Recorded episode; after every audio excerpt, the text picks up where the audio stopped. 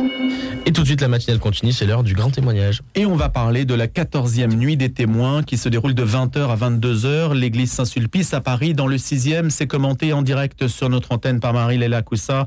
Autour de ces invités, on en parle dès à présent parce que c'est la semaine de prière de l'unité des chrétiens et que bien sûr, il y a une forme de solidarité mondiale qui se tisse autour de la détresse que certains d'entre eux et beaucoup peuvent ressentir compte tenu des situations euh, géopolitiques qu'ils traversent dans le monde.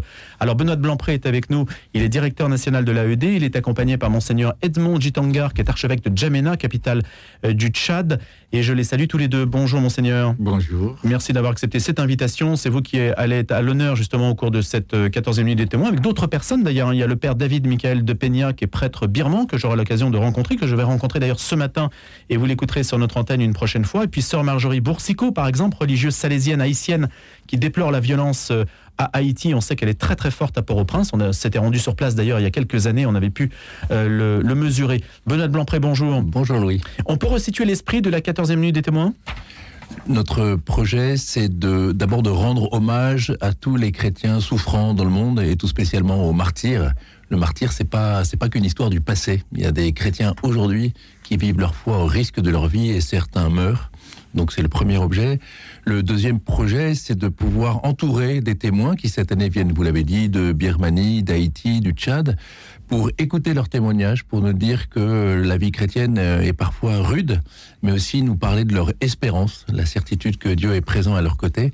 Et donc ce sont des veillées de, voilà, de témoignages, de prières, de recueillement pour euh, euh, en Église euh, se, soutenir, se, se, réconforter les uns les autres. Et c'est, on est en pleine tournée. On termine ce soir à Lille et après. oui, c'est un tour de France. Hein, Lille, Nice, Lyon, Saint-Germain-en-Laye et donc Paris. Et donc on, on, vit une petite Église universelle pendant dix jours et c'est et, et c'est des moments très émouvants et très touchants vous ferez mémoire, vous faites mémoire, puisque ça se déroule en ce moment, de 15 chrétiens, prêtres religieux et religieuses tués l'année dernière. Exactement, des, tués dans l'exercice de leur, de leur ministère, souvent dans des conditions euh, dramatiques. C'est très émouvant d'entendre euh, leur histoire. Euh, leurs portraits sont portés en procession, déposés devant l'hôtel, et à l'issue de la veillée, on propose aux participants de déposer une bougie pour faire euh, euh, rayonner leur visage euh, au, cœur de la nuit. Et il y a véritablement une très grande solidarité, une grande fraternité entre ces chrétiens souffrants qui nous portent leurs témoignages, et puis ici les chrétiens en France qui se sentent absolument concernés par la situation de l'Église universelle. Médiatiquement parlant, Benoît Blanpré, est-ce que vous avez senti les médias dits euh, mainstream, hein, les médias dominants? Alors sur notre antenne, on est partenaire, on se connaît bien, euh, c'est normal évidemment que vous trouviez une parole chaleureuse. Est-ce qu'ailleurs c'est aussi le cas? Euh, je trouve qu'il y a une une amélioration. Ça fait trois ans que j'ai la grâce de travailler pour l'AED. Alors c'est vrai que c'est on, on, on, se, on, se bat à temps et à contre-temps pour faire entendre la voix des, des, chrétiens persécutés. Et comme dit le Christ, euh, si nous nous taisons, les pierres elles-mêmes crieront. Mais je trouve que euh, qu'il y a, voilà, à force d'en parler, il y a, il y, a une, il y a une oreille qui se tend. Euh, voilà, ça, ça, reste, ça reste toujours difficile. Mais vous avez fait pas mal de médias? Euh, Oui, oui. On a, on a, on a été très présent cette semaine. Monseigneur, mmh. on est le témoin. On a passé notre temps à, à, rencontrer des journalistes, aller sur les radios, sur les plateaux euh, de, de, télévision plutôt des médias amis de, de, de l'AED, c'est vrai, mais euh, voilà, je pense qu'il faut pas désespérer. Et puis on ne sait pas, cette parole, elle est portée, elle est diffusée et puis elle arrive, euh, je veux dire, l'esprit souffle où il veut. Et donc le, bon Dieu fait bien ce qu'il veut de, des paroles que nous portons et qui portent certainement des, des, des, graines d'espérance. Monseigneur, au Tchad, où vous êtes donc à Djamena, on voit bien où se situe le Tchad. Les Français euh, n'ont pas forcément en tête la géographie africaine, mais c'est un pays proche de la France. La France a même euh, eu, des histoires, une, cohabitation militaire, si on peut dire, sur, sur une coopération militaire sur certains point dans, l'histoire, on ne va pas refaire euh, tout le film. Vous, ce que vous dénoncez, c'est la montée de l'extrémisme religieux au Tchad. Euh, une montée tacite, euh, pas explicite, parce que l'État est quand même un État laïque et les gouvernants qui se succèdent essaient de maintenir cette laïcité de l'État. Mais l'Église est une jeune Église en pleine croissance et qui parfois fait peur par ses prises de parole devant des situations. L'Église fait peur. Oui, elle fait peur euh, aux gouvernants surtout par ses prises de parole et par sa réputation de sa communion avec l'universel. Et je crois que nous sommes peut-être l'organisation la plus respectée dans le pays pour le moment. Et un, archevêque, évidemment, au Tchad, vous êtes une figure très importante, vous êtes une figure de modération. Oui, euh, nous essayons de le faire, mais dans la mesure où, euh, en face, nous n'avons pas d'opposition politique qui est, voix sur les médias publics. Euh, il n'y a que notre voix qui se fait entendre. Et nous faisons un peu de la suppléance parfois. Quand vous parlez d'extrémisme religieux, c'est c'est d'autres religions qui viennent en persécuter les chrétiens En fait, euh, extrémisme religieux, c'est des tentations. Parce que dès le départ de Boko Haram, il y a eu quelques franges euh, de, musulmans qui étaient un peu favorables par rapport justement peut-être à la montée du, des chrétiens et du christianisme. Et en même temps aussi, euh, notre l'islam traditionnel chez nous est très très, tolérant, très ouvert. Et peut-être euh, c'est une manière de, une réforme qui vient surtout, l'influence était des frères soudanais, des frères musulmans venant du, venus du Soudan, qui sont à, la fois religieux et politiques. Et c'est cette domination euh, politique que euh, l'islam soutient chez nous et qui voudrait pas du tout lâcher parce que effectivement les plus influents dans l'administration euh, la cohérence dans l'expression et les idées, c'est surtout des partis chrétiens, des partis qui ont des leaders hmm. chrétiens. Alors le Tchad, il faut quand même mesurer que c'est un pays qui est quand même charnière entre le nord et le sud. Hein. Vous êtes frontalier de la Libye, on sait ce qu'est devenu la Libye de l'après-Kadhafi, donc vous êtes en première ligne sur les questions migratoires. Vous êtes en première ligne aussi sur les questions stratégiques militaires, puisque la France euh, se retire du Burkina, elle se retire du Mali. Est-ce que vous avez le sentiment que cette bande euh, sahélienne va être livrée à un islamisme conquérant? Est-ce que, est que, vous souhaitez qu'il y ait une présence française euh, accrue dans la région? Bien, pour nous, c'est d'abord que le Tchad est un carrefour euh, culturel, carrefour religieux.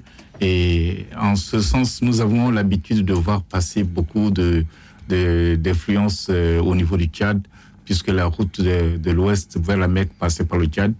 Et c'était une étape importante.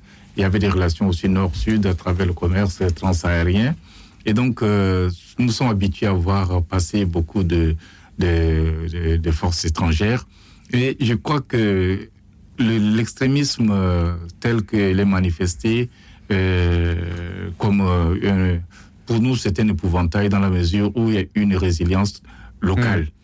Euh, la tradition locale, si on respectait vraiment les mœurs et les coutumes des, populations, euh, les chrétiens comme les musulmans et les, et les animés s'entendent très très bien.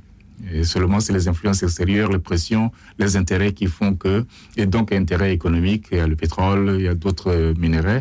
Ensuite, l'intérêt stratégique, justement, la France a toujours eu une base au Tchad, sauf une période très brève de deux ou trois ans. Et depuis l'indépendance, il y a toujours une base militaire française qui rassure euh, plus le, le pouvoir que les populations. Mais je pense aussi que cette présence peut être bienfaisante dans la mesure où elle ne se limite pas simplement à soutenir de manière aveugle une, euh, un régime. C'est ce que tout le monde déplore chez nous. Hmm. Mais on aimerait vraiment que ce soit une présence bienfaisante qui est aussi soit une présence de dissuasion par rapport aux forces euh, de, l'Est, surtout musulmanes, et les forces aussi des pressions qui viennent de l'intérieur même, parce qu'il y a aussi une, une volonté de revanche qui est toujours là par rapport aux, aux, pressions, aux, aux, frustrations que les uns et les autres subissent, surtout les chrétiens en ce moment, parce que ils ont l'impression d'être un peu écartés des leviers de commande de l'État. Monseigneur Jitongar, je rappelle donc que vous êtes archevêque de Djamena. Est-ce que euh, vous avez, par rapport au pouvoir, vous avez est-ce qu'un archevêque dans, la situation qui est la vôtre, dans un pays qui est le vôtre, mais ça pourrait concerner d'autres situations évidemment, a toujours besoin de se justifier par rapport au pouvoir et a toujours besoin d'entretenir de bonnes relations avec lui, quel que soit ce pouvoir? Vous avez toujours le sentiment de devoir rendre des comptes par rapport aux politiques? Oui, c'est que d'abord il faut que le politique euh, comprenne qu'est-ce que c'est que l'Église, quelle est la position de l'Église, qu'est-ce que c'est qu'un pasteur, parce que chez nous c'est euh, jusqu'à présent bon, l'Église catholique comme les chrétiens sont considérés comme des, des étrangers, une religion étrangère qui est maintenant, le clergé et les pasteurs protestants sont tous des nationaux, presque tous des nationaux. Alors, de plus en plus, on commence à avoir une identité Hmm. qui permet justement de, de, de, nous, de, de nous enraciner un peu plus dans la vie sociale, dans la vie politique du pays. Et je crois que nous avons longtemps tenu un langage de politesse, de courtoisie vis-à-vis du pouvoir, en essayant d'utiliser les langages vraiment modérés. Mais comme la voix de l'opposition qui devrait euh, parler a été étouffée, donc l'Église, euh, comme je l'ai dit tout à l'heure, fait un peu de la suppléance pour essayer vraiment de porter les idéaux démocratiques et, rappeler un peu à l'ordre euh, les tenants du pouvoir pour qu'ils puissent euh, véritablement euh, donner le large à, à l'opposition pour pouvoir s'exprimer. Benoît Blanpré, euh, on voit dans les- le discours de Monseigneur Jitangar, ce qu'il nous a dit, c'est que l'islam traditionnel est plutôt pacifiste et tolérant. Les chrétiens s'entendent plutôt bien avec cet islam-là. Est-ce que ça rapproche Est-ce que vous voyez dans d'autres pays que la montée de l'extrémisme religieux, un certain radicalisme musulman, rapproche les, les musulmans pacifistes des chrétiens? Ce qu'on nous dit beaucoup, dans, dans- notamment au Sahel, c'est que euh, auparavant, euh, chrétiens et musulmans vivaient parfaitement ensemble, dans un même village, dans une même famille, il y avait une cohabitation. Mais aujourd'hui, il y a tout un mouvement, il y a une islamisation euh, du Sahel qui est euh, portée par des courants extérieurs. Euh, L'Arabie saoudite euh, euh, fait pression pour, euh, pour que l'islam se, se, répande, euh, l'islam radical se répande euh, au Sahel. Donc c'est vraiment des, véritablement des influences extérieures qui viennent polluer euh, des, euh, ces pays qui auparavant étaient beaucoup plus euh, où la, la, la cohabitation religieuse était beaucoup plus euh, euh, pacifique. Donc il y a de l'argent, il y a des armes, il y a un projet d'islamisation qui, qui nous fait très peur euh, et qui empêche véritablement les chrétiens de vivre euh, simplement leur, vie chrétienne. Mais ça voilà, ce sont vraiment des influences extérieures. Ce que je dois dire, c'est je passe dix jours avec monseigneur Jitangar. Euh, il met vraiment en œuvre, euh, vous savez, la parole de Benoît XVI qui disait la vérité est vérité, il n'existe pas de compromis avec la vérité. Et euh, Monseigneur Jitangar, avec une force et une douceur euh, qui me qui m'impressionne beaucoup, il me raconte comment, euh, au nom de la vérité, au nom du Christ, il dit aux autorités euh, euh, locales, euh, le- en, quelque sorte leur carte vérité et il, exige que euh, qu'il y ait le respect des droits de l'homme, le respect des personnes, le respect de toute leur religion. C'est véritablement une figure euh, très impressionnante de euh, d'intégrité, de, de foi, de courage dans un contexte euh, très très difficile. Et devant lutter sur plusieurs fronts, donc le front euh, de, de groupes terroristes qui peuvent agresser les populations et le front d'un pouvoir qui n'est pas forcément l'allié en toutes circonstances. Exa- Exactement. Un pouvoir qui, qui a dit qu'il allait, euh, je ne peux pas parler à votre place, monseigneur, un pouvoir qui a dit qu'il allait, qui était un pouvoir de transition Hmm. à la mort du président précédent et qui aujourd'hui ne rend pas le pouvoir, ne, ne propose pas d'élection. Et là, il y a une exigence de vérité. C'est un gouvernement de transition, vous devez désormais laisser la parole au peuple. Il ne le fait pas et et l'Église notamment rappelle cette exigence de laisser la parole au peuple et qu'elle choisit, que le peuple choisisse lui-même euh, son, président, ce qui n'est pas le cas aujourd'hui. Et on le voit, euh, parmi nos témoins, on a un témoin de Birmanie, pareil, le, pouvoir a été, Aung San Suu Kyi a été renversé. Euh, c'est une junte militaire désormais qui impose une chape de plomb sur le pays. L'Église euh, se bat, et là, véritablement, elle se bat euh, avec des armes pour, euh, pour essayer de, de- que la démocratie soit, euh, soit, se- soit à nouveau présente dans, dans le pays. Et on voit à quel point il y a un lien majeur entre la démocratie et la liberté religieuse. Tous les pays où il n'y a pas de liberté religieuse, ce sont des pays où la démocratie n'est pas respectée. Le recours aux armes, monseigneur, vous, vous n'en êtes pas là. Non, non, Dieu merci. Qu'est-ce que vous feriez dans une situation Vous avez parlé de résilience tout à l'heure, donc ça veut dire cette extrême capacité à résister à des situations difficiles. Quand est-ce que vous posez la question Est-ce qu'il y a des cas de conscience qui vous viennent à l'esprit où vous dites euh, euh, demain, je ne sais pas de quoi demain sera fait, quel sera mon rôle, qu'est-ce que je ferai dans telle ou telle situation? Oui, c'est que euh, la, conf- la confusion qu'il y a dans l'esprit des gouvernants, c'est que l'évêque est un, un chef religieux, une autorité qui, a décide de la vie des communautés chrétiennes, alors que nous sommes une église famille de Dieu où chacun s'exprime, chacun euh, adore la parole et chacun est respecté, quel que soit son état, grand, petit, riche, pauvre. Et je crois que c'est surtout ça que nous voulons faire passer. Alors, nous n'avons pas la tentation, nous ne serons jamais tentés de, de, la violence armée parce que euh, les circonstances ne s'y prêtent pas.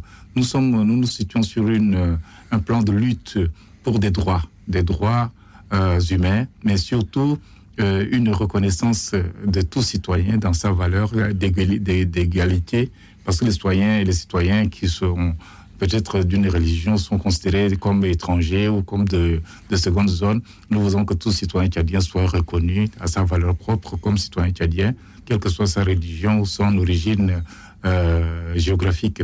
Nous avons aussi, nous essayons aussi de faire en sorte qu'il y ait une juste répartition des richesses.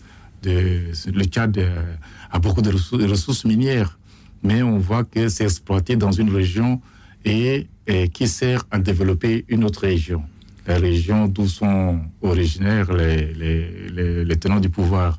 Et donc, c'est une injustice qui est faite et qui demande vraiment euh, qu'une réparation soit faite euh, par rapport à, la tâche qu'il y a de développement. Euh, vous avez des infrastructures routières qui sont déplorables.